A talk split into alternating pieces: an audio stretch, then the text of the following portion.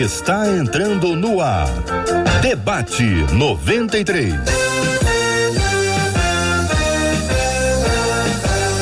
Realização 93 FM. Um oferecimento Pleno News. Notícias de verdade. Apresentação J.R. Vargas. Alô, meu irmão, alô, minha irmã, aqui fala J.R. Vargas. Estamos de volta, começando aqui mais uma super edição do nosso debate 93 de hoje. Que a bênção do Senhor repouse aí, ó, sobre a sua vida, sua casa, sua família, sobre todos os seus, em nome de Jesus. Eu quero saber a sua opinião no programa de hoje. Você está achando que as pessoas normalmente, ultimamente, estão com seus corações mais endurecidos? Você acha que o povo está com o coração duro ou é Deus que está endurecendo o coração do povo? A gente vai conversar sobre esse tema porque uma de nossas ouvintes disse que não consegue entender a atitude de Deus na época de Moisés. Lembra da época de Moisés, na saída do povo de Deus do Egito?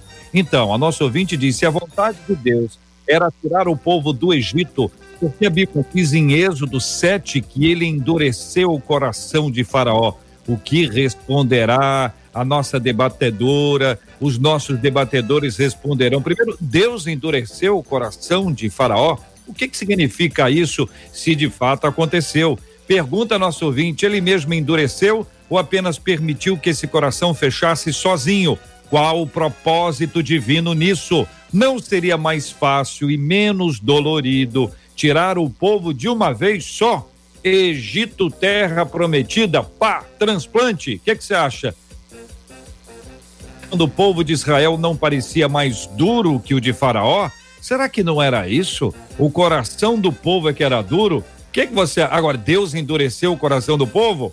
Hoje, na chamada época da graça, pergunta nosso ouvinte: os corações endurecem sozinhos ou Deus continua endurecendo corações? Quero saber a sua opinião sobre esse assunto, sua participação com a gente agora, a partir do nosso WhatsApp, que é o 96803 8319, 96803 8319, 96803 8319 também aqui no chat do Facebook e do YouTube, onde estamos transmitindo agora com imagens. Página do Facebook da 93 FM. Estamos transmitindo com imagens para você se conectar com a gente, para estar conosco. Sempre um privilégio muito grande ter você com a gente aqui na Rádio 93 FM. Você participa também pelo site rádio93.com.br pelo nosso aplicativo app da 93 e depois pode ouvir em qualquer dia, qualquer horário, pelo Deezer ou pelo Spotify. Você é só buscar Debate 93 que você vai me encontrar e você vai encontrar o Debate 93 e vai encontrar Marcela Bastos, bom dia. Bom dia, JR. Bom dia aos nossos queridos ouvintes. Bom dia para mais um Debate 93. Promete ser muito esclarecedor, muito abençoador como o JR já disse aqui, como ele já anunciou e como você já sabe, você participa com a gente, dando a sua opinião. Nós estamos ansiosos por aprender mais de Deus nesse dia de hoje, no debate de hoje e ouvir a opinião dos nossos ouvintes a respeito do tema de hoje, JR. Muito bem, vamos abrir as telas, Marcela, por gentileza, apresente as nossas feras. As feras de hoje que irão nos ajudar com este tema é a nossa menina da tela missionária Sheila Xavier, o pastor Samuel Soares e estreando com a gente no debate de hoje, o bispo JB Carvalho. Todo mundo muito bem-vindo. É uma alegria tê-los aqui conosco. Muito bem, o tema já está exposto, minha gente. Eu começo a ouvir o pastor Samuel Soares sobre esse assunto. O ouvinte diz que não consegue entender a atitude de Deus na época de Moisés. E ela está se referindo especificamente à saída do povo de Deus do Egito, para não ampliar muito, né? Se a vontade de Deus era tirar o povo do Egito, porque a Bíblia diz em Êxodo 7 que ele endureceu o coração de Faraó. De fato, Deus endureceu o coração de Faraó? Se não, Bênção pura. Se sim, por quê? Bom dia, pastor Samuel. Muito bom dia, JR. Bom dia aos amigos da mesa e a todos que nos ouvem em mais uma edição do debate. Uh, me parece que uh, a palavra de Deus nesse texto, nessa sessão, ela já esclarece um pouco essa, essa dúvida que foi apresentada por um ouvinte. Uh, me parece que é, é, é possível ler com clareza Êxodo 7, dizendo que foi Deus, no versículo 3 diz: Eu, porém, endurecerei o coração. Então, a primeira pergunta, acho que já, já, já meio que encontramos a resposta. Deus é quem endureceu.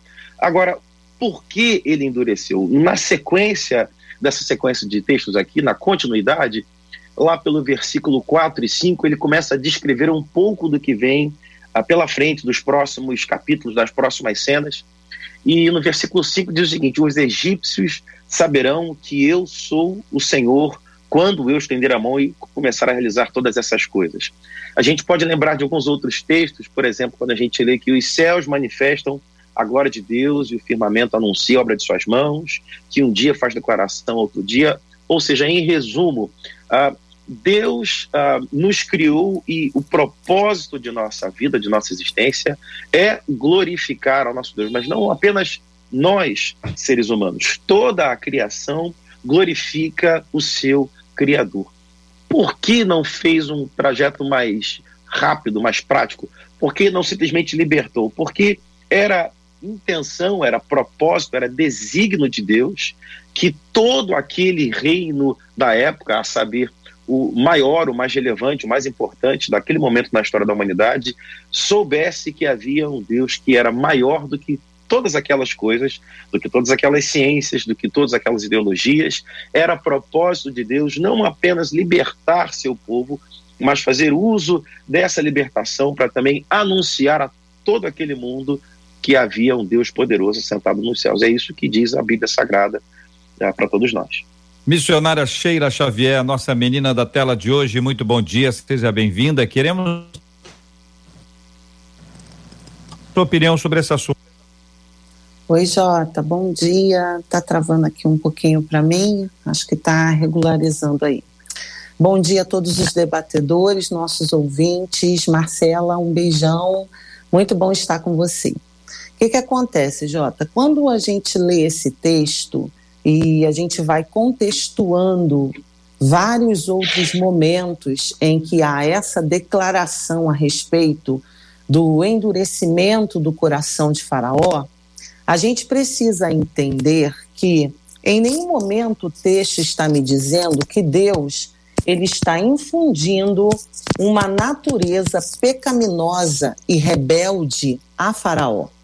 Então a ideia não é infundir essa natureza, porque em princípio, se eu interpreto a grosso modo, é, eu vou acabar é, desenvolvendo a ideia de que Deus é que colocou essa natureza perversa, resistente em Faraó. Na verdade, Faraó, ele já tem um coração obstinado, ele já tem um coração endurecido, ele já tem um coração soberbo, rebelde, e Deus vai se utilizar dessa natureza pecaminosa e vai revelar a sua grandeza, a sua majestade.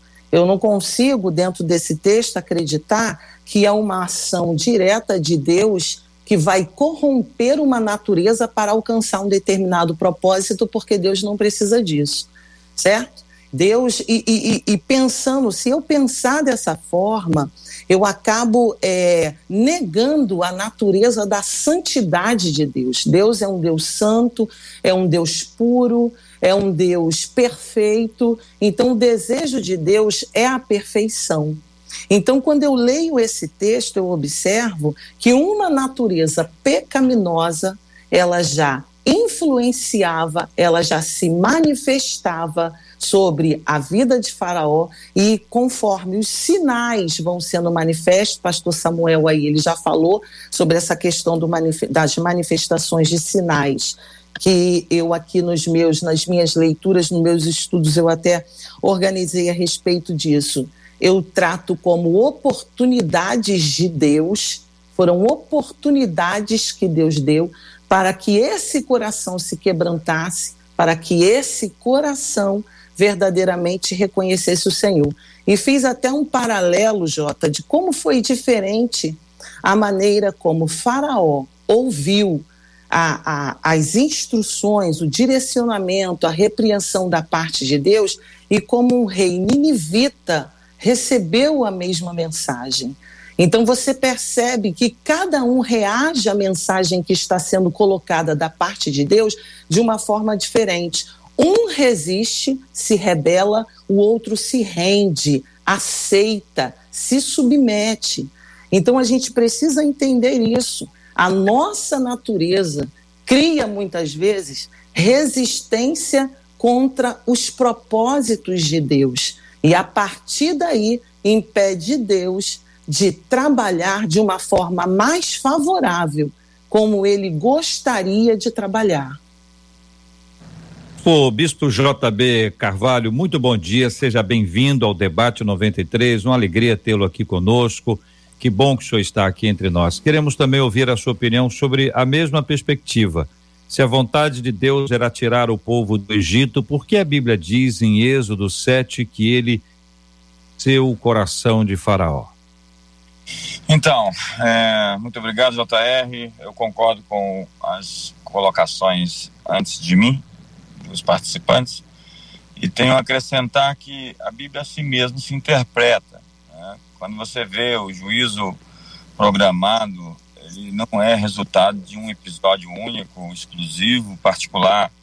Ele é sim fruto de uma de um endurecimento histórico quando Deus fala para Abraão que o seu povo, a sua descendência seria cativo em terra estrangeira, ele está falando é, sobre algo que aconteceria de maneira sistemática. Deus não nos dá o nosso futuro de uma vez, mas por meio de sementes.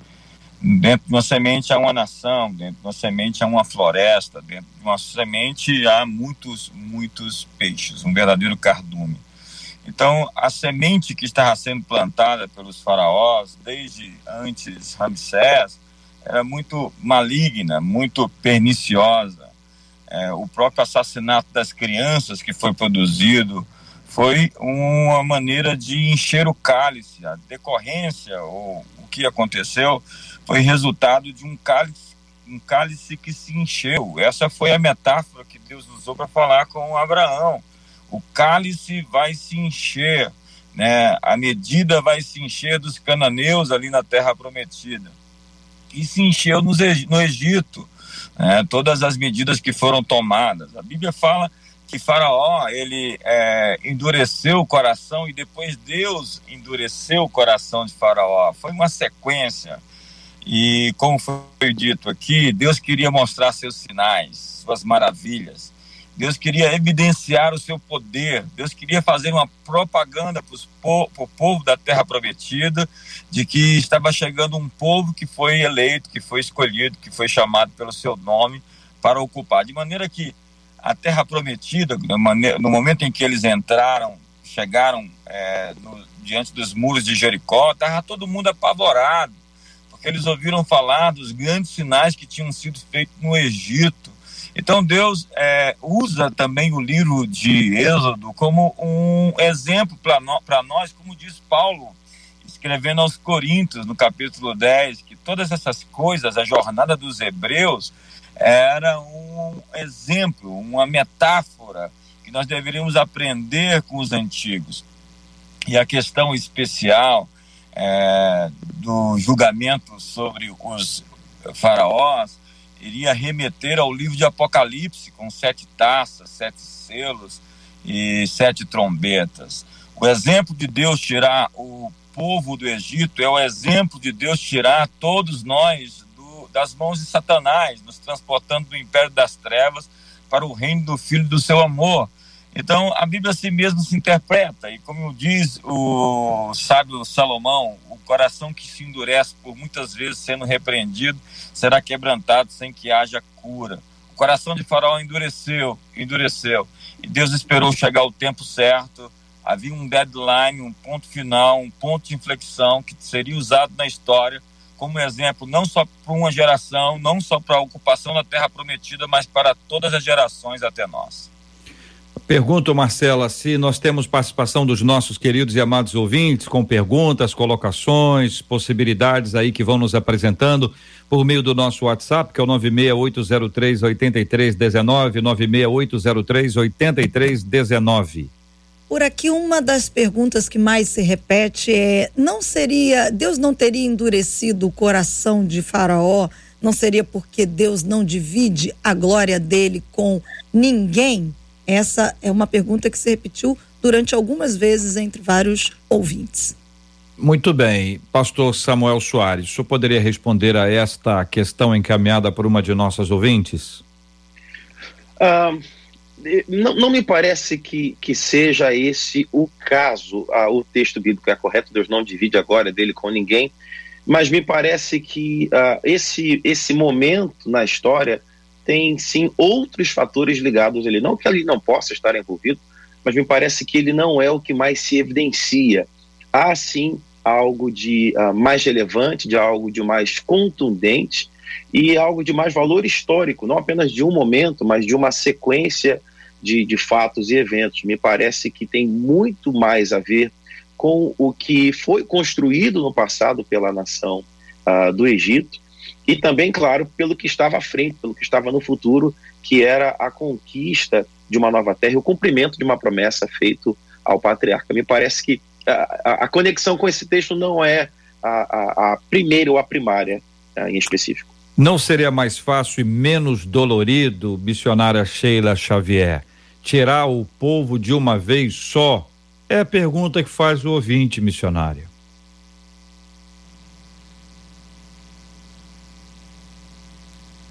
E a princípio eu já havia citado que é, vários versículos mostram esse endurecimento do coração e o desejo de Deus de se revelar como único Senhor, como único Deus.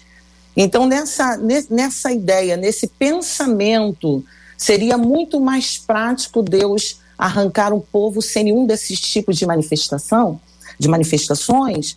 Nós primeiros, primeiro pensamos que cada uma daquelas pragas serviam como uma oportunidade. Deus é um Deus que o, o, a, a oportunidade ela antecede o juízo. Então, cada uma daquelas pragas foram manifestas e eu interpreto como uma oportunidade de Deus para um quebrantamento, para um reconhecimento. Não só isso, mas também para instrumento de crédito. Quando Deus fala com Moisés, ainda lá no capítulo 3, capítulo 4, que está preparando Moisés para todo esse ambiente, um dos questionamentos de Moisés será: é, eles não crerão. É a, é a, primeira palavra que ele vai dizer, Senhor, eles não crerão. O que, que eu digo para ele para que eles creiam?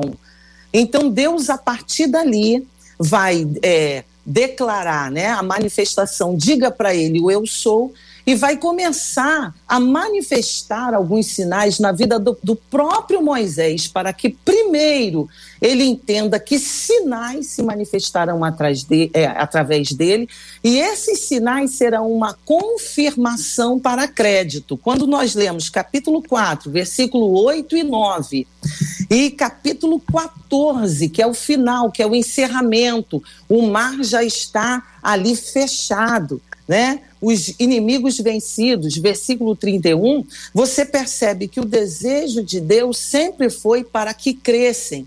E o bispo falou uma coisa muito interessante, porque esse crer não envolvia só o povo de Israel. Esse crer envolvia todas as nações que tivessem acesso a esse conhecimento. Como o bispo falou, após essa travessia, as nações que estavam né, após ali o mar, elas todas se abalavam pela grandeza né, que chegou até eles da manifestação de Deus a favor desse povo. E por último, Jota, essa manifestação de Deus é para revelar e colocar e mostrar Deus como único Senhor. Então tem coisa, eu sempre digo o seguinte, tem coisa que parece desnecessário Tem coisa que parece não era necessário passar, não era necessário viver, não era necessário experimentar, mas tudo depende da nossa condição mediante o propósito de Deus. De que forma eu reajo a esse propósito? Tudo depende da minha capacidade de ser preparado para esse propósito, do, do meu entendimento a respeito desse propósito. Então, para nós, Jota, fica muito mais fácil. Eu tenho algumas experiências assim na minha vida de uns processos que eu passei e foi algo muito interessante que foi logo no início da minha caminhada. E eu lembro-me bem que orando para que aquele processo acabasse, uma madrugada, Deus me mostrou uma rua plana, totalmente limpa e uma travessia de um rio. E Deus me mostrava aquilo e eu insistia com aquele ser que conversava comigo que eu não queria atravessar o rio. Eu queria pegar aquela pista que era muito mais fácil e muito mais prático para mim. E ali Deus dizia para mim: é necessário que você atravesse, porque aquilo que eu tenho programado para você futuramente é, tem uma necessidade de você ter um peso de experiência e de maturidade para que você alcance. Então, a nossa tendência humana é querer a facilidade, mas muitas vezes a facilidade ela não me esclarece um propósito, ela não me prepara para um propósito, ela não me aperfeiçoa para um propósito. Então, eu prefiro acreditar que na linha natural, Jota, todos nós gostaríamos que fosse diferente, mas pela grandeza do propósito que está muitas vezes muito além do nosso conhecimento, os caminhos de Deus que são perfeitos nos levam ao lado mais difícil, mas que será mais aperfeiçoador. Pergunta para os nossos queridos ouvintes, que será respondida pelos nossos debatedores daqui a pouquinho. Não é para responder agora, tá bom, gente? É o seguinte: a, o endurecimento do nosso coração pode atrasar ou até impedir grandes ações de Deus na nossa vida, ter o coração endurecido faz com que nós percamos bênçãos que Deus reservou para a nossa vida. O que é que você acha, querido ouvinte? Qual é a sua opinião sobre esse assunto? Daqui a pouquinho os nossos debatedores vão responder para nos ajudar a entender essa temática que aí está. E aí eu volto aqui, pastores queridos e amados, à pergunta que faz nosso ouvinte, não seria mais fácil e menos dolorido tirar o povo de uma vez? E a gente percebe que dá a impressão até de que alguém, alguém do povo de Deus, se referindo a Deus, Senhor, não seria muito mais fácil se eu tirasse a gente daqui, dessa escravidão, colocasse a gente lá na terra? E quem sabe ouviria, não de Deus, mas de alguém mais próximo ali, dizendo assim, é, seria mais fácil ele escolhesse outro povo também. Vocês têm coração duro, estão presos, estão no, no Egito, é muito mais fácil se ele escolhesse outro, mas Deus não faz escolhas com base nisso. Os critérios de Deus são outros critérios, as suas escolhas são completamente diferentes. Daí a necessidade da gente compreender, a partir do texto, a realidade que ali está e os princípios estabelecidos pela palavra do nosso Deus e Pai. Pastor Samuel, Bispo JB, em contrapartida, o coração do povo de Israel não parecia mais duro que o coração de Faraó, e hoje na chamada época da graça. Os corações endurecem sozinhos ou Deus continua endurecendo corações? Ah, só só, só para entender, a, a, qual dessas? A, aquela primeira ainda ou, ou já por essa? Qual delas? De qual delas? Qual dessas perguntas? Foram uma sequência de quatro ou cinco? Não, só essa última. A, a, a primeira eu fiz para os ouvintes. Talvez a, okay. a, conexão não seja boa. A primeira eu fiz para os ouvintes. A pergunta para os ouvintes, que eu vou encaminhar aos senhores posteriormente, é, é desse jeito. Você acredita que alguém com coração duro tem uma bênção atrasada ou até recolhida, deixa de ser agraciado pelo Senhor por causa disso? Essa é a pergunta que eu fiz para os nossos ouvintes a serem a ser depois, posteriormente, respondida pelos queridos debatedores. A atual, encaminhada pelos nossos ouvintes, são duas, mas se torna uma só. O coração do povo de Israel não parecia mais duro que o de Faraó. Hoje, na chamada época da graça, os corações endurecem sozinhos ou Deus continua endurecendo corações? Uh, acerca, acerca dessa, dessa colocação por último, essa segunda, uh, me parece que, que a palavra de Deus deixa claro que após a queda, no momento pós-queda, o homem teve ah, como resultado da queda, como, como, como produto de tudo que aconteceu, mudanças, alterações em sua natureza. Dentre elas, seguramente, a gente pode afirmar a, a relação com Deus foi afetada.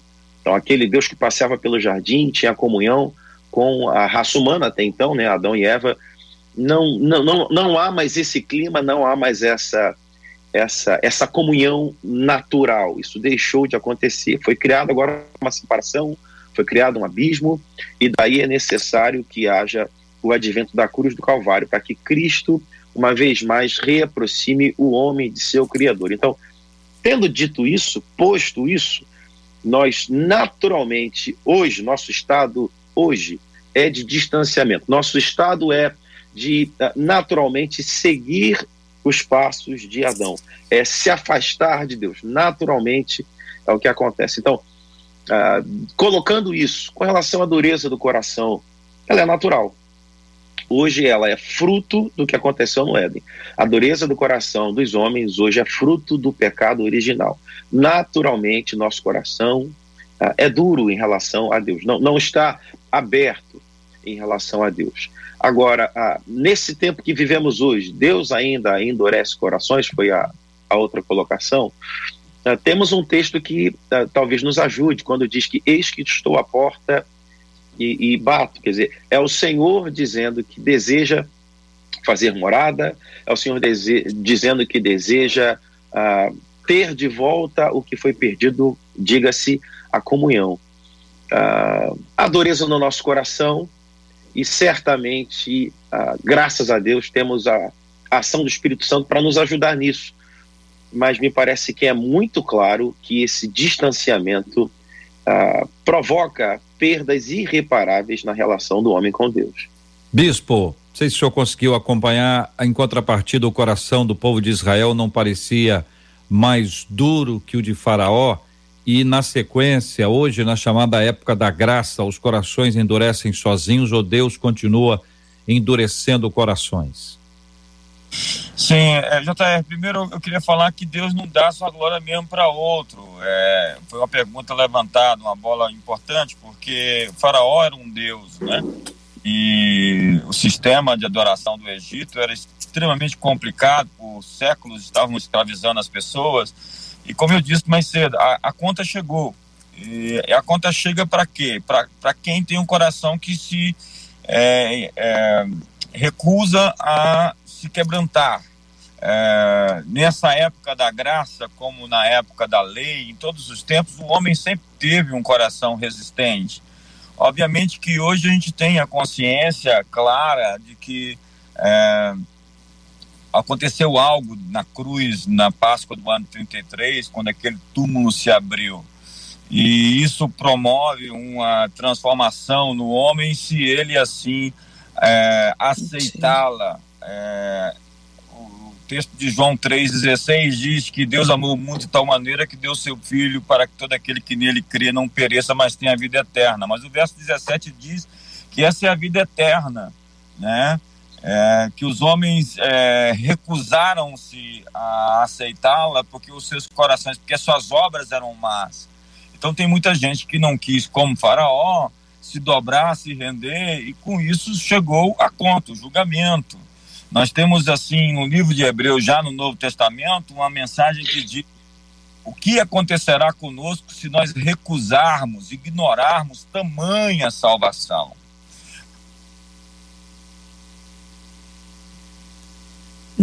JR, nós, per, nós perdemos a conexão com o bispo JB e vamos tentar retomá-la. Muito bem, participação dos nossos queridos e amados ouvintes conosco, respondendo à pergunta: você acha que bênçãos são recolhidas, atrasadas, canceladas em razão desse endurecimento do coração? Marcela Bastos vai contar pra gente até aqui o que dizem os nossos queridos e amados ouvintes.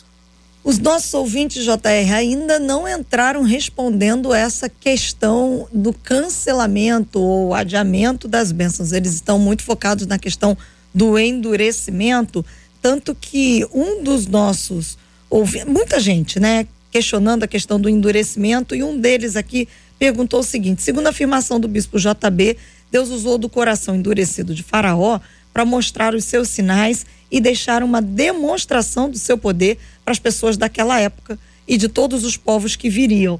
E aí ele pergunta: isso pode acontecer atualmente com os governos atuais deste tempo, de uma maneira que, se eles contrariam a vontade de Deus, Deus pode estar endurecendo o coração de governantes para que nós, seu povo, vejamos a glória de Deus? É uma das perguntas.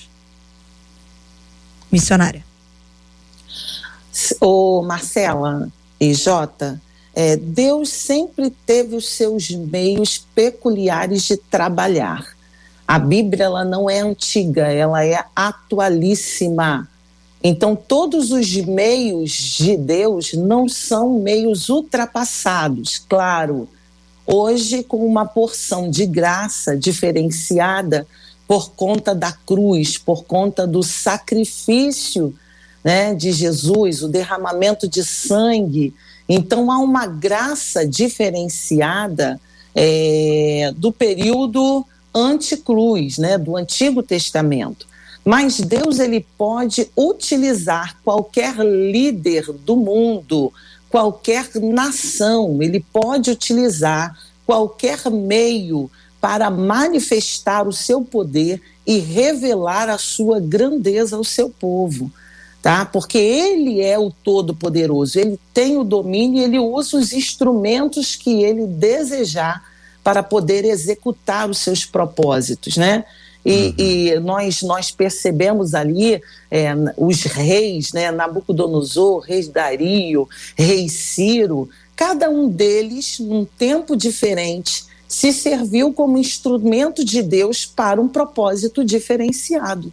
Então a pergunta é: Deus pode manifestar da mesma forma no nosso tempo, né, se utilizando da dureza de alguém para revelar a sua glória ao seu povo? E a gente precisa pensar o seguinte: é, não, não é, é, é em forma de arrancar o povo de uma terra para outra terra, porque isso traz um sentido para nós, como já foi dito, um tanto escatológico. Mas Deus pode sim se utilizar né, da, da, do domínio dele sobre a humanidade, ele pode se, se utilizar de instrumentos humanos resistentes a ele para manifestar o seu poder, a sua glória, o seu domínio sobre cada um de nós e para que o povo dele veja a sua glória. Não só o povo dele, né, Jota? Porque essa manifestação da glória de Deus não é só para nós que somos salvos, escolhidos, mas para todos aqueles que têm acesso a essas manifestações. Ah, uma de nossas ouvintes responde sobre cancelamento. Acho que sim, pode haver atraso, diz ela, ou nunca acontecer mediante a falta de posicionamento. Acredito que precisa obedecer princípios para receber promessas, isso. as bênçãos específicas. É isso, gente? Vocês concordam? Eu concordo, Jota. Deixa o pastor Samuel falar. Fale, pastor Samuel. Não, ah, eu, eu ia apenas fazer uma, uma citação breve uh, de Mateus 13, quando a gente lê, Jesus não realizou ali muitos milagres por causa da falta de fé daquelas pessoas. A pergunta é: será que hoje a falta de postura, de posicionamento, como foi colocado pela missionária Sheila, a, a dureza do coração, o coração fechado que não se abre para quê? Será que é possível que isso ainda hoje represente algo? Será que no tempo da graça isso ainda acontece? Eu acabei de citar uh, Mateus, o Evangelho de Mateus. Sim, pessoas com coração endurecido, pessoas que não se abrem para perceber a, a, bondade do Senhor, a misericórdia do Senhor, uh, podem sim deixar de receber aquilo que já estava disponível, né? A presença do Senhor Jesus Cristo ali, ah, entre eles, encarnado, andando, já tinha feito tantos sinais, tantos milagres, e chegou a vez daquelas pessoas daquela região, mas não havia abertura no coração para isso. Ele seguiu e depois ficou registro a, a, do querido Mateus para nós, dizendo ele até queria, mas ali ele não pôde fazer muito, dado a dureza e a falta de fé, a incredulidade daquelas pessoas. A gente pode associar é, endurecimento do coração à desobediência. Deus está dizendo faça e a gente não faz porque a gente quer fazer o que a gente quer fazer e não o que Deus quer que a gente faça. Podemos associar endurecimento à desobediência, Sheila? Claro, Jota, claro. É, é toda e qualquer forma de resistência a Deus e a seus princípios. É uma forma de rebeldia, de endurecimento. É toda e qualquer forma. Dentro dessa, ainda dentro dessa questão, é, se Deus pode cancelar, atrasar, impedir uma bênção, dependendo da condição né, de, dessa pessoa, da forma como essa pessoa reage aos propósitos de Deus, é, nós temos duas figuras é, na Bíblia Sagrada que eu tenho como muito marcantes, que é a figura de Saul e a figura de Davi. A gente percebe que Saul ele recebe uma oportunidade de reinar e esse Saul ele, dentro dessa oportunidade de, de reinar, ele vem quebrando princípios. Capítulo 13, capítulo 15 do primeiro livro do profeta Samuel vem apontando para isso. Ele vem quebrando princípios, ele vem quebrando ordenanças, ele vem atropelando e fazendo, tomando muitas atitudes segundo a sua vontade. E lá no capítulo 15, quando Deus diz para Samuel que o rejeitou, foi a última oportunidade de quebra de princípio, né? Foi a última oportunidade de obedecer, perdão, e que ele acaba quebrando o princípio e por isso ele acaba perdendo a bênção, né? Ele acaba perdendo a oportunidade de ser um rei abençoado por Deus. Em contrapartida, eu tenho um Davi Jota, que não é perfeito. Ele não é perfeito, ele tem os seus tropeços, os seus percalços na sua caminhada, mas tem algo muito marcante na vida de Davi e que eu é, considero algo marcante quando a ouvinte pergunta assim: é, mas o coração do povo de Israel não era mais duro do que o coração de Faraó? Perceba, mas é um povo que nos momentos mais difíceis são conduzidos a um arrependimento. E é justamente o fato da capacidade de arrepender-se uhum. é que muda todo o contexto da definição, se eu vou uhum. atrasar, se eu vou impedir, entendeu? Muda todo esse contexto, porque enquanto eu for resistente ao direcionamento de Deus, eu vou sofrer as consequências dessa resistência uhum. e vou me limitar a alcançar aquilo que Deus ele tem para mim.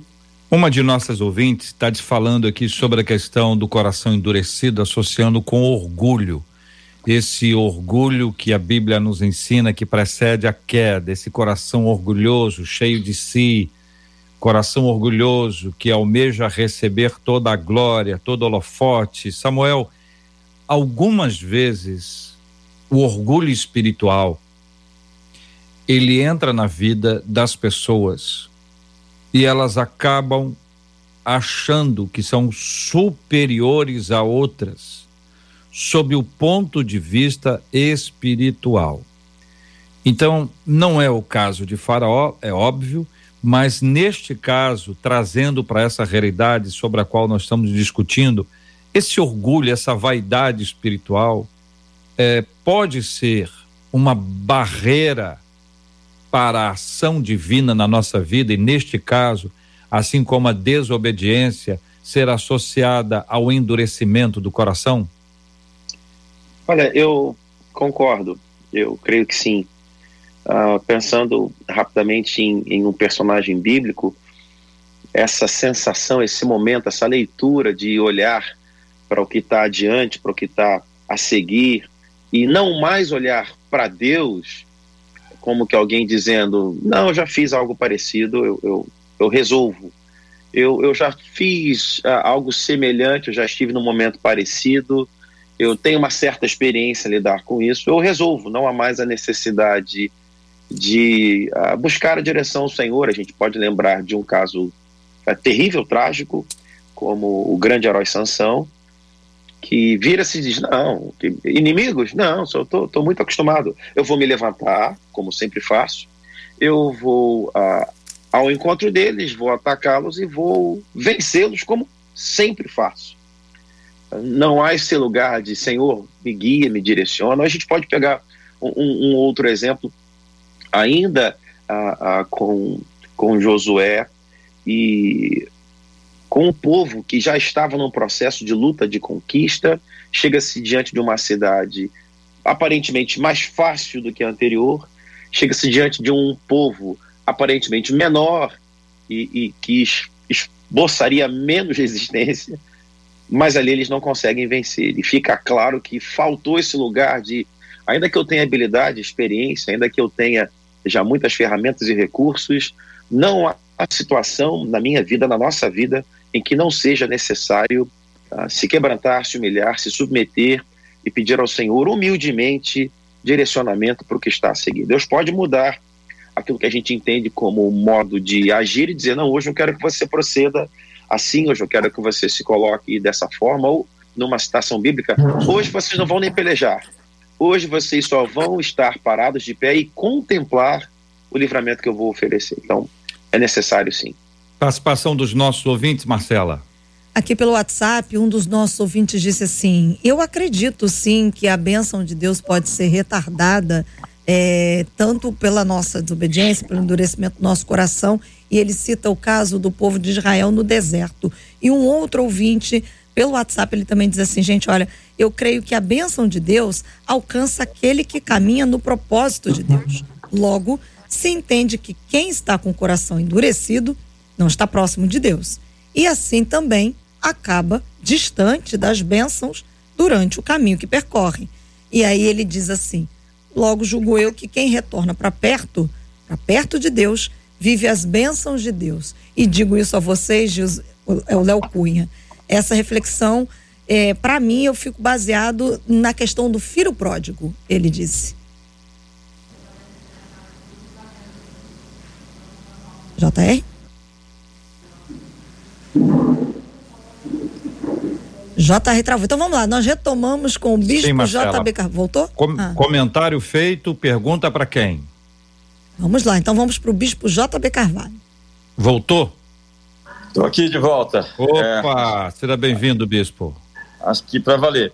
É, então, é, essa questão do coração quebrantado ou duro é um tema recorrente nas escrituras todo o tempo. Um coração quebrantado e contrito, Deus não desprezará. Eu, Senhor, habito no alto, sublime trono, mas habito também com contrito e quebrantado de coração, de, quebrantado de espírito. Entenda? Davi era esse homem derramado, desaguado, desconjuntado, quebrantado todo o tempo. E ele tem a qualificação de um homem segundo o coração de Deus por conta dessa prerrogativa de ser um leão contra os inimigos e um cordeiro entre os irmãos. É o cordeiro de Deus que tira o pecado do mundo, é o leão de Judá. Esse paradoxo entre essas duas esferas de liderança, que é ser guerreiro e ao mesmo tempo um poeta, né? É o homem que pega da espada e vai para frente da batalha. E é aquele que compõe os salmos mais lindos, os, as, os hinos, os ódios, os, as canções mais maravilhosas, que até hoje nos inspira então, esse é o aspecto da liderança, de ter a capacidade de dar um passo para trás quando se faz necessário. Né? E, obviamente, que isso vai definir, em última instância, se seremos abençoados ou não, se seremos é, portadores da promessa ou nos recusaremos a ser aqueles que vão ser alvos daquilo que Deus quer planejou fazer, manifestar no mundo. E é, a questão do coração duro é uma advertência constante né? Quando você chega ali em Isaías capítulo 52, fala quem creu em nossa pregação e a quem foi revelado o braço do Senhor. E o texto vai ser repetido no Novo Testamento, dizendo que o coração desse povo está endurecido. Com os ouvidos ouvem e não entendem, com os olhos veem e não percebem. Por quê? Porque tudo é uma questão de um. Até o divórcio. Jesus disse: Moisés permitiu dar carta de divórcio por conta da dureza dos vossos corações. Enfim, a, a, a, semente que é plantada na terra, lá em Lucas capítulo 8, cai em um terreno duro, pisado, e ela não consegue florescer, um terreno, um terreno superficial ou cheio de espinhos. É, o, o terreno é o coração, e um coração endurecido é a marca dos derrotados. Eu vou terminar essa minha participação aqui agora falando do Salmo 68, verso 4, verso 5, que diz que é, somente o rebelde habita em terra estéril. E terra estéril é o sinônimo ou o exemplo de um coração estéril, um coração duro que se reproduz dentro da sua externalidade, porque o que existe fora de nós é senão o reflexo daquilo que somos por dentro. O que temos dentro de nós é a manifestação daquilo que acontece em todos os quesitos. É, prosperidade exterior, segundo Paulo, segundo vão escrever na Gaio, é o resultado de uma prosperidade interior. O que nós somos externamente em todas as conjunturas, contingências e circunstâncias da vida tem muito a ver com aquilo que é, Salomão disse: de tudo que se deve guardar, guarda o teu coração, porque dele procedem os limites ou as fontes da vida. Então, sim, corações du duros, a resposta é: podem impedir com que a bênção se manifeste. E Faraó foi alvo do juízo e do julgamento de Deus, porque ele endureceu o coração e quando ele pensou em abrir, já não tinha mais tempo. Então a gente está falando de desobediência, a gente está falando de orgulho, a gente está falando de rebelião, cada uma dessas marcas elas têm uma correlação entre elas, elas estão conectadas. Ah, e me parece importante eh, pensar a respeito dos caminhos de mudança. Como sair desse lugar, né? Como perceber que o nosso coração está endurecido. E me parece que para nós é meio lógico que existe uma ação do Espírito Santo ao nos tocar existe a palavra de Deus que ela está diante de nós. Existe uma vida de comunhão com o Senhor que nós perceberemos. Mas eu queria pedir a vocês, de forma prática, que vocês apresentassem caminhos para os nossos ouvintes que podem achar com em sã consciência que eles não são rebeldes, não são desobedientes, não são orgulhosos e que nós somos hipócritas. Então, essas tendências que a gente tem de olhar para o outro, dizer que quem está errado é o outro, é o outro que está errado, eu, eu não estou tão errado assim quanto. quanto eu, eu sei que tem muita gente pior do que eu. Essas frases que existem é, por aí, que nós todos já as dissemos ou já as ouvimos, eu consulto a vocês qual, qual seria o caminho, ou quais os caminhos, para que a gente perceba que está vivendo um tempo de coração endurecido e como deixar esse lugar para viver a plenitude da doce e poderosa presença de Deus. Pergunta para os três, fiquem à vontade. Me parece que uh, é, é, é, necessário, e é claro, sempre a gente vai falar a partir de uma perspectiva bíblica, religiosa, de fé, uh, etc. Mas me parece que é, que é necessário uh, entendermos que diante do Deus que servimos, aquela cena do Evangelho em que uh, Jesus Cristo já ressuscitou, já está agora na praia com os discípulos, ele vira-se para Pedro, faz uma pergunta, e é uma canção uh, belíssima de João Alexandre que relata, que retrata essa cena. E ele diz: Olhe bem nos olhos do homem que reparte o pão e, e me diga se alguém é capaz de, de dizer alguma coisa que ele já não saiba, se alguém é capaz de, de, de enganá-lo, se alguém é capaz de dizer alguma coisa que, que vai fazer com que ele acredite em algo que não é. Lembrar que diante do Deus que servimos, nada está oculto. Lembrar que quando ele pergunta para a humanidade, para Adão, Adão, onde estás? Não é que ele não sabe o paradeiro, a localização de Adão, ele sabe.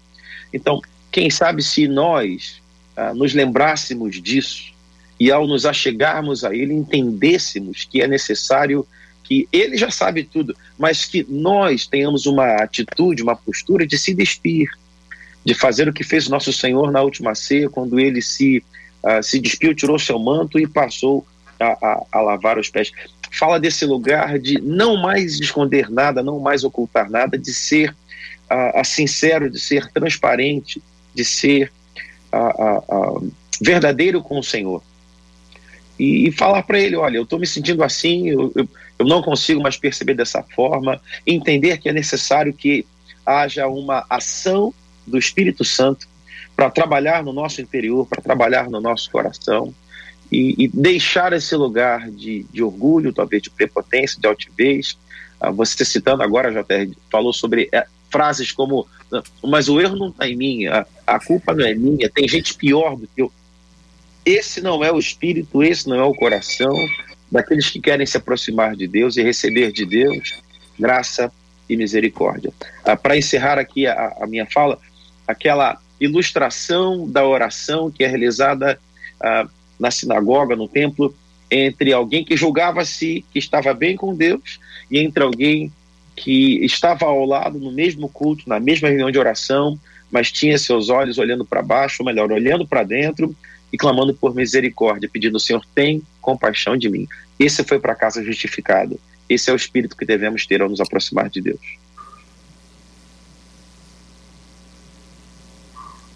Sheila, JB. Sim, opa, é, Jota.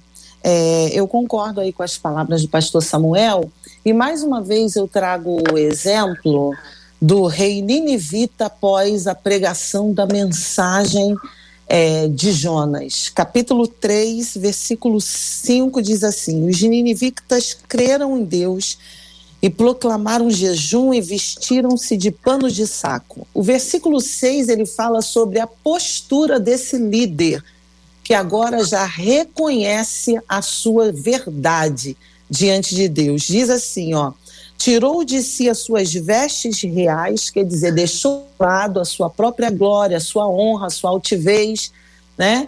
E cobriu-se de pano de saco e assentou-se em cinza. Então, quer dizer, ele se humilhou diante do Senhor pela verdade da palavra que lhe foi anunciada. E o versículo 10 termina dizendo assim: Viu Deus o que fizeram, como se converteram do seu mau caminho. Então, na verdade, é uma busca para essa libertação dessa consciência endurecida dessa resistência a princípio, desse orgulho, e tudo isso pelo caminho do arrependimento. Eu sempre digo, Jota, que começa com reconhecimento de condição. Primeiro, eu reconheço o meu estado, reconheço a minha condição. Depois, eu desejo libertação dessa minha condição. E depois, eu me posiciono em arrependimento, em fé e em submissão aos princípios de Deus. Então, esse é o caminho. É primeiro reconhecermos a nossa natureza corrompida e a nossa mente dominada muitas vezes por esse mal que está nos no, atrapalhando no nosso relacionamento com Deus. Incrível. É, os judeus chamavam isso de techuvá, é o arrependimento, pode quebrar, o arrependimento pode quebrar qualquer sentença, qualquer julgamento. É, os gregos chamavam de metanoia, meta de além, de acima, sobre, noia da nous, da princípio cartesiano da mente ou da razão. Então, nós estamos falando de uma mudança de trajetória, de uma curva na história é, que se faz necessária a fim de possa, que possamos alcançar nosso destino, nosso objetivo. E como você colocou, a questão da comparação é o que nos atrapalha, porque o, o grande ponto é se comparar com o alto, com o sublime. Ser de santos como eu sou santo. Né? A, a régua é muito alta e quando a gente percebe que não é capaz de alcançá-la, daí vem a necessidade da graça.